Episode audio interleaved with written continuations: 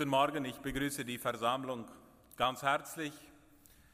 Wie schon gesagt, mein Name ist Sieghard Hiebert. Ich bin verheiratet mit Naomi. Sie ist auch da. Und Gott hat uns vier Kinder geschenkt. Wir sind ihm dankbar dafür, dass wir diese Kinder haben und mit ihnen gemeinsam diesen Weg gehen dürfen. Wir wohnen in ganz in der Nähe von Loma Plata. Wenn ich jemanden dort aus der Nähe erklären will, wo wir wohnen, dann sage ich manchmal da, wo man die Ponys an der Straße sieht. So, dann wissen manche, wo wir wohnen. Wenn ihr dann mal durch Bergfeld fahrt und irgendwo drei Ponys an der Straße seht, das können dann höchstwahrscheinlich wir sein. Ich bin von Beruf Lehrer. Ich unterrichte seit letztem Jahr hier in Philadelphia am Lehrerseminar und auch hier am Collegio. Und das macht mir Freude, hier arbeiten zu können. Und das hat einen ganz besonderen Wert für mich, dass ich diese Gelegenheit in meinem Leben hatte und immer noch habe und genießen kann. Jesus bereitete seine Jünger auf die Himmelfahrt vor. Wir haben bereits aus dem Lukasevangelium ganz kurz gehört, was geschah.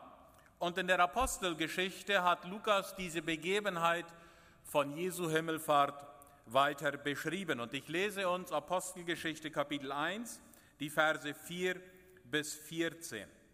Apostelgeschichte 1 ab Vers 4. Und als er mit ihnen versammelt war, befahl er ihnen, sich nicht von Jerusalem zu entfernen, sondern auf die Verheißung des Vaters zu warten, die ihr sagte er, von mir gehört habt. Denn Johannes taufte mit Wasser, ihr aber werdet mit Heiligem Geist getauft werden nach diesen wenigen Tagen. Sie nun, als sie zusammengekommen waren, fragten ihn und sagten, Herr, stellst du in dieser Zeit für Israel das Reich wieder her? Er sprach zu ihnen, es ist nicht eure Sache, Zeiten oder Zeitpunkte zu wissen, die der Vater in seiner eigenen Vollmacht festgesetzt hat. Aber ihr werdet Kraft empfangen, wenn der Heilige Geist auf euch gekommen ist, und ihr werdet meine Zeugen sein, sowohl in Jerusalem als auch in ganz Judäa und Samaria und bis an das Ende der Erde. Und als er dies gesagt hatte, wurde er vor ihren Blicken emporgehoben, und eine Wolke nahm ihn auf vor ihren Augen weg. Und als sie gespannt zum Himmel schauten, wie er auffuhr, siehe, da standen zwei Männer in weißen Kleidern bei ihnen, die auch sprachen, Männer von Galiläa, was steht ihr und seht hinauf zum Himmel? Dieser Jesus, der von euch weg in den Himmel aufgenommen worden ist, wird so kommen, wie ihr ihn habt hingehen sehen in den Himmel. Da kehrten sie nach Jerusalem zurück von dem Berg, welcher Ölberg heißt, der nahe bei Jerusalem ist, einen Sabbatweg entfernt. Und als sie hineingekommen waren, stiegen sie hinauf in den Obersaal, wo sie sich aufzuhalten pflegten. Sowohl Petrus als Johannes und Jakobus und Andreas, Philippus und Thomas, Bartholomäus und Matthäus, Jakobus, der Sohn des Alpheus, und Simon, der Eiferer, und Judas, der Sohn des Jakobus. Diese alle verharrten einmütig im Gebet mit einigen Frauen und Maria, der Mutter Jesu, und mit seinen Brüdern. Schon wieder stand ein Abschied bevor. Doch dieser Abschied, der war nicht so abrupt und so furchterregend wie bei Jesu Gefangennahme. Trotz Abschied liegen in den Worten Jesu Zuversicht, Trost und Ermutigung. Warum wohl? Was bedeutete denn diese Tatsache, dass Jesus zum Himmel fuhr für die Jünger? Welche Bedeutung hat das für uns heute? Über diese Fragen wollen wir gemeinsam nachdenken.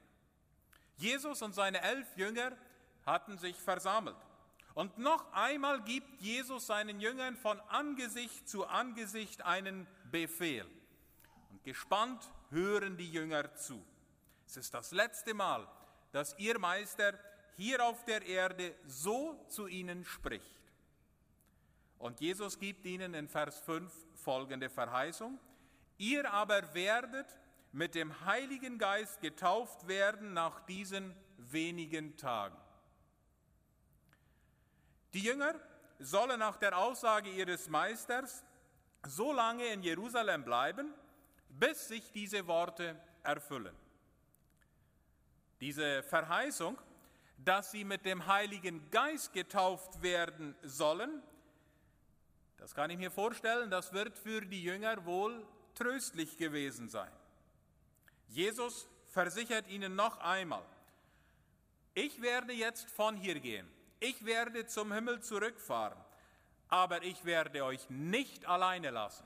Ihr werdet nicht alleine weiter durch dieses Leben gehen müssen.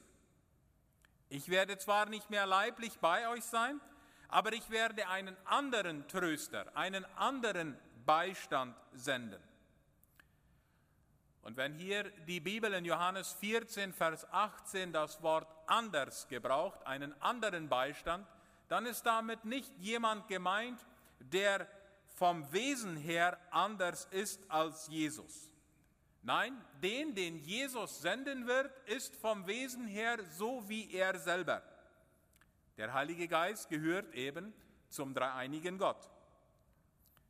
Der Heilige Geist leitet, er lehrt, er erinnert, er überführt, er tröstet, er ermahnt, er liebt, er bringt uns vor Gottes Thron. Der Heilige Geist ist gegenwärtig und rüstet mit Kraft aus. Und Jesus sagt, und mit der Hilfe dieses Heiligen Geistes könnt ihr Gott, den Vater, eben richtig anbeten. Die Zusage, aus dem Munde des Meisters zu hören, die muss sehr ermutigend für die Ausführung des Auftrags der Evangeliumsverkündigung gewesen sein. Und trotzdem hatten die Jünger auch noch ihre Fragen. Wir lesen in Vers 6 aus Apostelgeschichte 1, dass die Jünger den Auftrag, das Evangelium zu verkündigen, mit der Wiederherstellung Israels verbanden.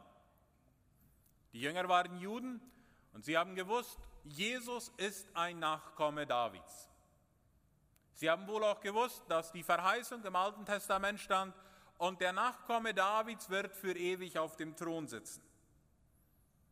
Und die Jünger meinten nun, dass die politischen Zustände der Regierungszeit Davids wieder eintreffen würden, frei von Unterdrückung durch feindliche Völker. In diesem Falle damals, als Jesus zum Himmel fuhr, frei von der Herrschaft der Römer. Doch Jesus zeigt dann in Vers 7 ganz deutlich, dass sich die Jünger darüber nun mal keine Sorgen zu machen brauchen. Jesus sagt, das ist nicht eure Sache. Ihr braucht auch nicht Zeiten oder Zeitpunkte zu wissen, die der Vater im Himmel in seiner eigenen Vollmacht festgesetzt hat. Ihr sollt euch auf etwas anderes konzentrieren, sagt Jesus. Und das lesen wir in Vers 8, nämlich, ihr sollt in der Kraft des Heiligen Geistes Zeugen sein. Die Jünger sollten davon zeugen, dass es Erlösung vom ewigen Tod gibt. Dieses Zeugnis, das sollte über die ganze Erde erschallen.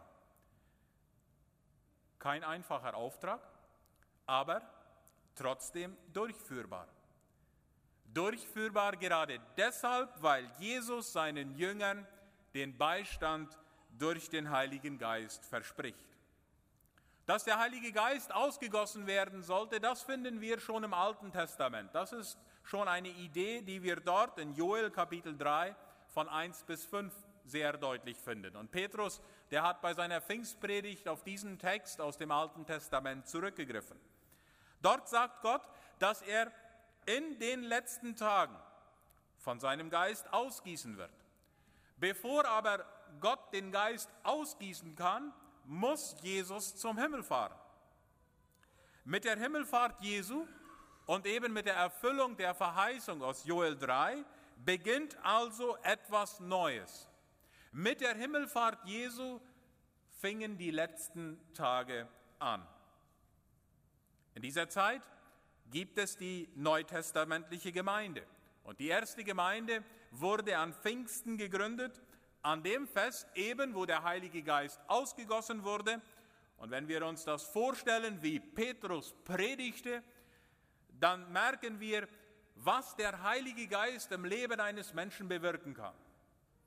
Noch vor kurzer Zeit hatte er gesagt, diesen Jesus kenne ich nicht. Und jetzt tritt er vor die ganze Menge und sagt, ihr, die ihr Jesus gekreuzigt habt, diesen Jesus verkündigen wir euch. Eine Veränderung, die nur durch den Heiligen Geist möglich ist. Und der Heilige Geist wirkte an Pfingsten, sodass sich 3000 Menschen bekehrten und getauft wurden. Und der direkte Auftrag Jesu auf dieser Erde, der kommt jetzt mit seiner Himmelfahrt zum Abschluss. Wir lesen dazu in Johannes 14, Vers 28, wenn ihr mich liebtet, so würdet ihr euch freuen, dass ich zum Vater gehe, denn der Vater ist größer als ich. Jesus fährt zurück zum Himmel. Und hier auf der Erde geht Gottes Heilsplan mit der Menschheit weiter. Der nächste Schritt in der Heilsgeschichte beginnt. Wenn wir diesen Vers aus Johannes 14 lesen, dann werden wir den Eindruck nicht los, dass Jesus zum Himmel fahren musste, damit die Größe des Vaters noch deutlicher aufleuchten sollte. Und ein Kommentar formuliert diesen Gedanken wunderbar mit folgenden Worten nämlich der Vater ist der Ursprung und das Ziel. Gottes Geschichte mit der Menschheit hat dieses eine Ziel, die Wiederherstellung der Beziehung zwischen dem Vater und seinen Geschöpfen, den Menschen. Deshalb wählte ja Gott auch aus den Nachkommen Abrahams sein Volk aus. Und Jesu Himmelfahrt deutet an, dass diese Geschichte jetzt weitergeschrieben wird, dass dieses Ziel jetzt weiter verfolgt wird. Mit seiner Himmelfahrt übergibt Jesus seinen Jüngern die Aufgabe, Zeugen von der Erlösung in Jesus Christus zu sein. Denn durch die Erlösung wird diese Beziehung zwischen Gott und den Menschen wiederhergestellt. Und dieser Auftrag geht dann nachher weiter von den Jüngern zu der Gemeinde, die den Auftrag dann weiterführen darf. Ist das nicht eine schöne Aufgabe für uns als Gemeinde? Gott will mit uns seine Heilsgeschichte weiterschreiben. Und wenn ich daran denke, wie wir als Gemeinde auf dieser Erde leben und handeln und wandeln sollen, dann komme ich immer wieder zurück auf die Gemeinde in Thessalonik. In Apostelgeschichte 17 lesen wir von der Missionstätigkeit des Apostels Paulus in Thessalonik. Manche kamen durch die Verkündigung des Evangeliums zum Glauben, andere jedoch wiegelten das Volk und die führenden Persönlichkeiten gegen Paulus auf und deshalb musste Paulus dann mit Silas zusammen bei Nacht diese Stadt verlassen und er zog nach Beröa. Und dann hat Paulus diese eine Frage umhergetrieben was ist jetzt aus dieser Gemeinde in Thessalonik geworden? Wie steht es um diese Gemeinde?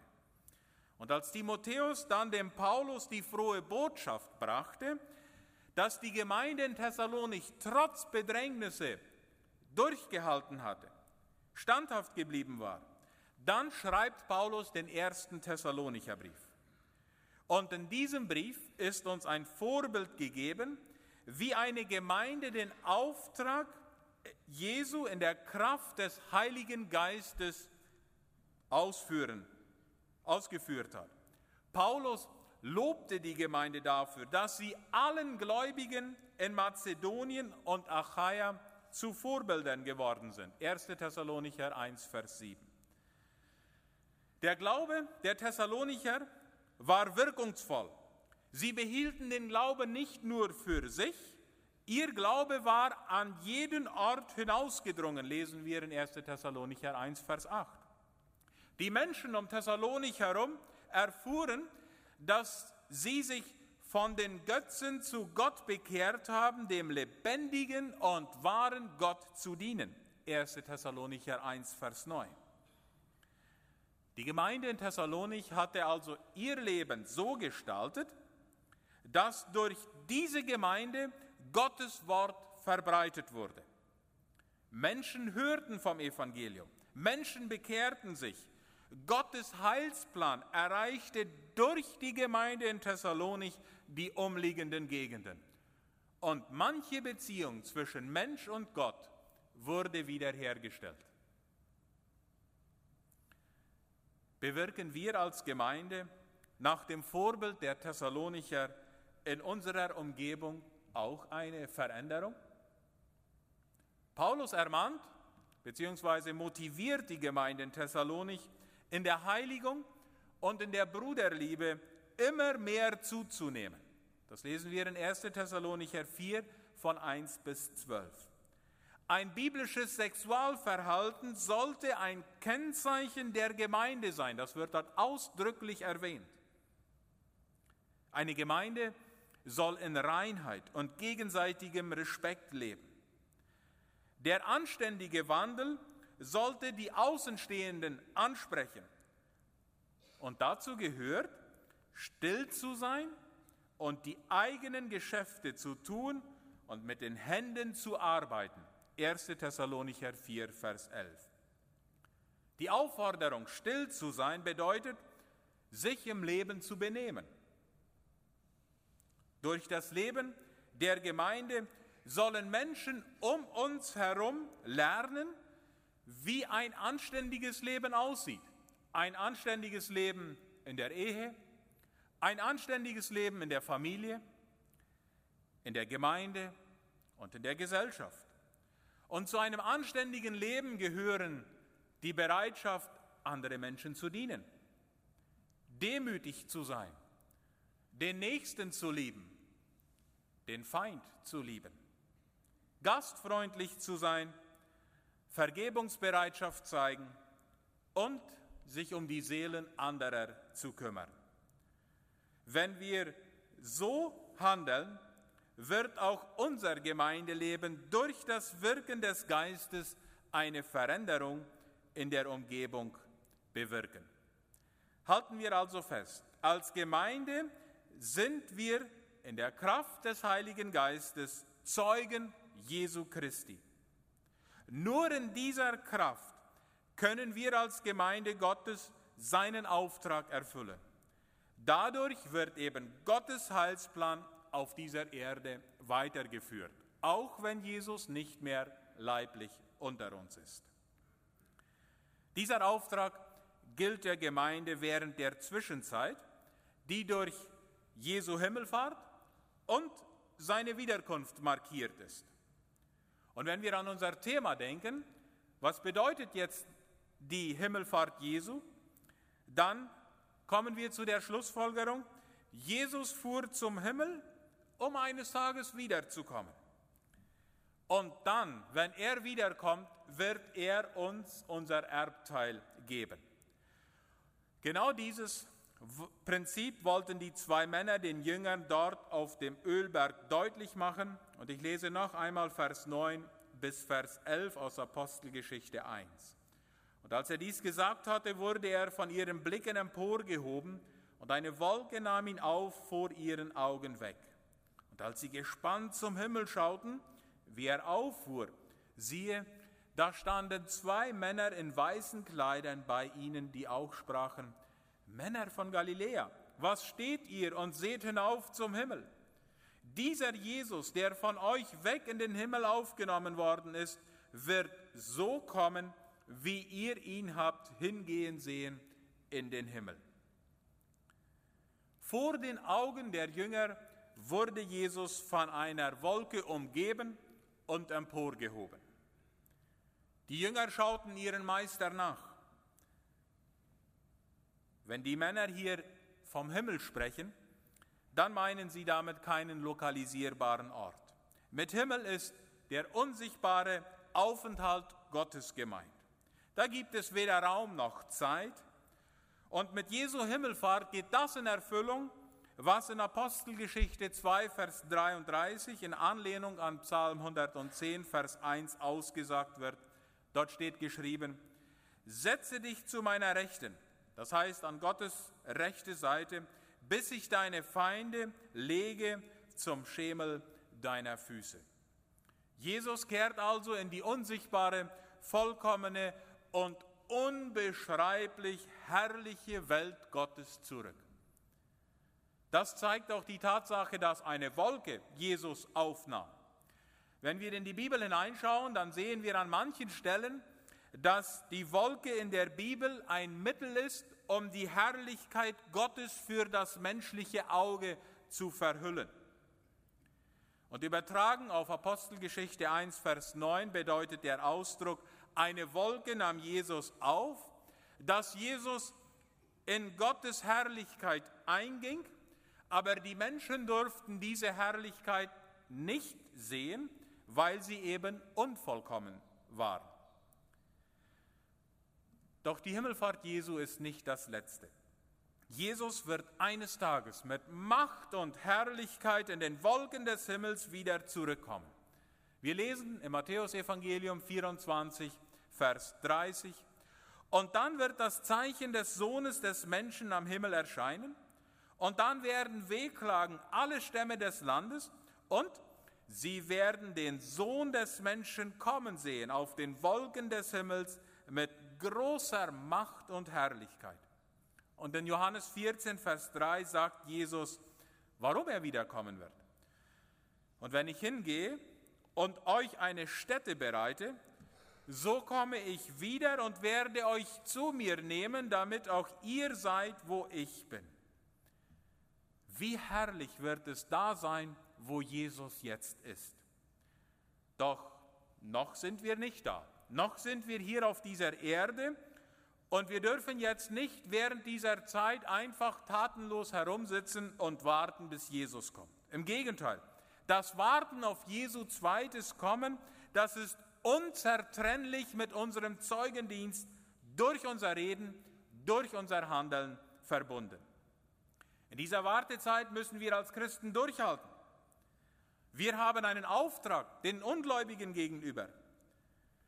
Die Frage ist jetzt, wie können wir durchhalten, bis Jesus wiederkommt? Wie sieht unser Auftrag in der Zeit bis Jesu Wiederkunft konkret aus? Zuerst einmal, wenn der Mensch sein Leben Jesus übergeben hat, dann möchte Gott, dass er die Gemeinschaft mit anderen Gläubigen sucht. Denn die geistliche Gemeinschaft mit anderen Gläubigen lässt ihn im Glauben bestehen und wachsen. Diese Gemeinschaft, das ist die Grundlage, um durchhalten zu können. Darin sind uns die Christen der ersten Gemeinde ein wunderbares Beispiel. Wenn nach Jesu Himmelfahrt jeder Bekehrte wieder in sein bisheriges Leben zurückgekehrt war, wenn er genauso weitergelebt hätte wie vor der Bekehrung, dann hätten wohl so manche im Glauben und im Zeugendienst nicht durchgehalten. Aber wir lesen in der Apostelgeschichte, dass die Gemeinde sich ständig mit der Lehre der Apostel beschäftigte. Sie feierten gemeinsam das Abendmahl und sie stärkten sich durch die gemeinsame Gebetsgemeinschaft. Dadurch konnten sie an Jesus festhalten. Und dass sich die Glieder einer Gemeinde untereinander brauchen, das zeigt uns auch sehr deutlich 1. Korinther Kapitel 12, ab Vers 12 bis Vers 31.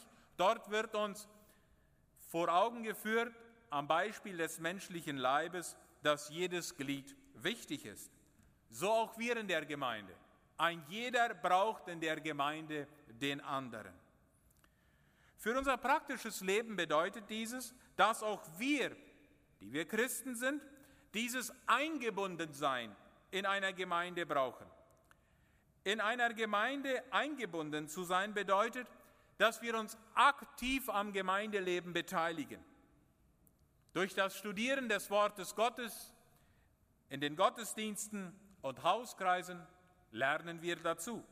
Durch das gegenseitige Gebet helfen wir uns einander, besser mit den verschiedensten Bedrängnissen fertig zu werden, Krankheit, Tod, Mutlosigkeit, Zweifel, was immer es sein mag. Als aktive Gemeindeglieder sind wir bereit, Dienste zu übernehmen. Denn gerade im Dienst für Gott und am nächsten liegt der Sinn des Lebens. In unserer aktiven Teilnahme am Gemeindeleben zeigt sich unsere Nachfolge. Wir tun das, was Jesus von uns haben möchte. Und diese Nachfolge ist notwendig, um im Glauben bestehen zu können. Epheser 5, Vers 16 zeigt uns ganz konkret, wie wir uns in dieser sündigen Welt verhalten sollen.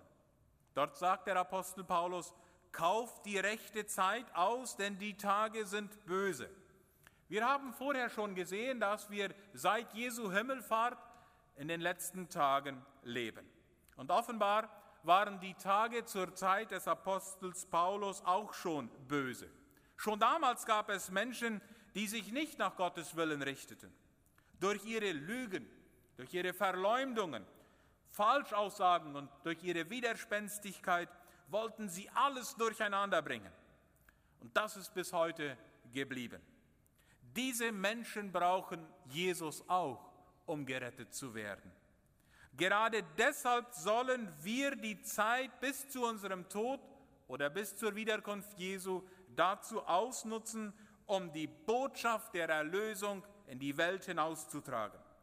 Denn bis dahin gibt es die Möglichkeit, gerettet zu werden. Die Frage an uns ist, ob wir diese Zeit ausnutzen, um das Evangelium zu verbreiten. Die Zeit kaufen wir aus, wenn wir unseren Kindern zu Hause von Jesus erzählen. Die Zeit kaufen wir aus, wenn wir in der Schule unseren Kindern den biblischen Unterricht erteilen, wenn wir in der Gemeinde von Jesus erzählen. Wir verkündigen Evangelium, wenn wir unsere Arbeiter mit der Liebe begegnen, mit der Jesus uns begegnete. Menschen hören von Jesus, wenn wir selber in die Mission gehen. Wir unterstützen die Evangeliumsverkündigung, damit sich die Missionare auf dem Missionsfeld ganz konkret um die Verbreitung des Wortes Gottes kümmern können. Auch das Auskaufen der rechten Zeit ist aktive Nachfolge und somit wird unsere Nachfolge zum Segen für andere. Liebe Zuhörer, gerade deshalb sitzt Jesus an der rechten Seite des Vaters. Er vertritt uns vor ihm. Und so sieht der Vater uns durch seinen Sohn und nimmt uns als seine Kinder an. Ohne diese Fürsprache Jesu beim Vater wären wir verloren. Auch das Zeugnis geben hätte keinen Sinn. Nur weil Jesus uns beim Vater vertritt, dürfen wir uns auf seine Wiederkunft freuen. Und als Kinder Gottes erhalten wir die Kraft vom Vater, um in der Nachfolge sowie auch im Zeugendienst durchzuhalten. Und dabei hilft uns der Heilige Geist. Jesus war also vor den Augen der Jünger zum Himmel gefahren. Und was machten die, Jünger jetzt? Jesus forderte seine Jünger unmittelbar vor seiner Himmelfahrt dazu auf, sich nicht von Jerusalem zu entfernen, sondern auf die Verheißung des Vaters zu warten.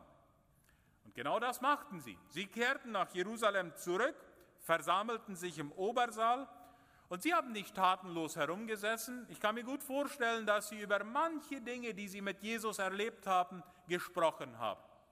Aber eine Aktivität wird uns in Apostelgeschichte 1, Vers 14 ganz ausdrücklich mitgeteilt. Diese alle, das heißt die elf Jünger mit den Frauen und mit Jesu Brüdern, verharrten einmütig im Gebet. Betend warteten sie auf den Empfang des Heiligen Geistes. Wir lesen im Neuen Testament immer wieder davon, dass das Gebet für einen Christen unerlässlich ist. Beten ist nicht eine Geistesgabe, wie zum Beispiel Predigen oder Lehren. Es ist eine geistliche Disziplin, die ein jeder Christ pflegen sollte. Jesus sagt zum Beispiel in Lukas 18.1, dass sie alle Zeit beten und nicht ermatten sollten. Auch Paulus fordert uns im Wort Gottes immer wieder dazu auf. In Römer 12, Vers 2 sagt er, im Gebet haltet an. Römer 12, Vers 12, Entschuldigung. Epheser 6, Vers 18, da steht geschrieben, mit allem Gebet und Flehen betet zu jeder Zeit im Geist und wachet hierzu in allem Anhalten und Flehen für alle Heilige. Und dann 1. Thessalonicher 5, 17, betet unablässig. Warum ist das Gebet für einen Christen so wichtig? Jesus betete für seine Jünger. Durch das Gebet, durch das Reden Jesu mit seinem Vater wurde er gestärkt, damit er den schweren Weg bis zum Kreuz gehen konnte. Und wenn Jesus schon das Gebet brauchte, wie viel mehr brauchen wir das Gebet? Wir können unsere Anliegen, unsere Sorgen, unsere Ängste vor Gott bringen. Wir können so wie Jesus für andere beten. Wir können ihn um Kraft bitten, auch uns auf dem Weg hin zum Himmel zu begleiten. Durch das Gebet wird Nachfolge möglich. Wenn ich auf mein Leben schaue, da muss ich sagen, da kann ich noch viel lernen. Da kann ich noch wachsen. Aber das Ermutigende an dieser Sache ist, dass wir füreinander beten können. Das hat Jesus uns auch vorgelebt und deshalb ist es wichtig, dass wir uns untereinander unsere Sorgen und Schwächen mitteilen. Das hilft andere, um für uns zu beten. Liebe Zuhörer, ich wünsche mir, dass wir uns immer mehr darin üben, ein gehorsames Gebetsleben zu führen, denn nur so werden wir und mit uns viele andere als untadelig empfunden werden für die Ankunft unseres Herrn Jesus Christus. Warum musste Jesus zum Himmel fahren? Ich fasse zusammen, damit deutlich wird, dass der nächste Schritt der Heilsgeschichte anbricht, nämlich die Zeit der neutestamentlichen Gemeinde. Jesus fuhr zum Himmel, um uns den Heiligen Geist zu senden, der uns als Gemeinde im Zeugendienst beisteht. Zweitens, Jesus fuhr zum Himmel, um zur von Gott festgesetzten Zeit wiederzukommen. Er will seine Nachfolger dahin holen, wo er jetzt ist, in diese herrliche, unbeschreiblich schöne Gegenwart Gottes. Und während wir auf Jesu Wiederkunft warten, sollen wir nach dem Vorbild der Jünger gehorsam sein und einmütig miteinander im Gebet verharren. Denn das Gebet stärkt den Glauben und trägt hindurch bis ans sichere Ziel. Bist du bereit, wenn Jesus wiederkommt? Wenn nicht, dann höre doch auf die Stimme des Heiligen Geistes und übergib Jesus dein Leben. Wir beten.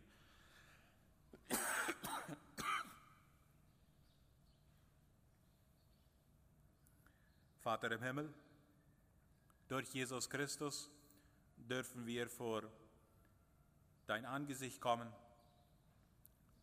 und wir loben und preisen dich dafür, dass du uns zuhörst. Wir danken dir dafür, dass du uns als Menschen niemals aufgegeben hast, sondern dass du einen Ausweg geschaffen hast aus der Ausweglosigkeit, dass du deinen Sohn gesandt hast, um uns zu erlösen. Danke, dass du uns den Heiligen Geist schenkst, der uns in unserem Leben beisteht, der uns Kraft geben will, unseren Auftrag als Gemeinde hier auf der Erde nachzukommen. Wir wollen vorbereitet sein, wenn du wiederkommst. Und wir wollen dazu beitragen, dass noch viele Menschen das Evangelium hören, damit auch sie die Möglichkeit haben, ihr Leben dir zu übergeben, um auch gerettet zu werden, um auch bereit zu sein, wenn du wiederkommst. Wir bitten dich darum, Herr Jesus Christus, dass du uns immer wieder als Gemeinde durch den Heiligen Geist führst und uns gehorsame Herzen schenkst. Segne uns bei der Erfüllung des Auftrags, bis du wiederkommst. In deinem Namen, Jesus. Amen.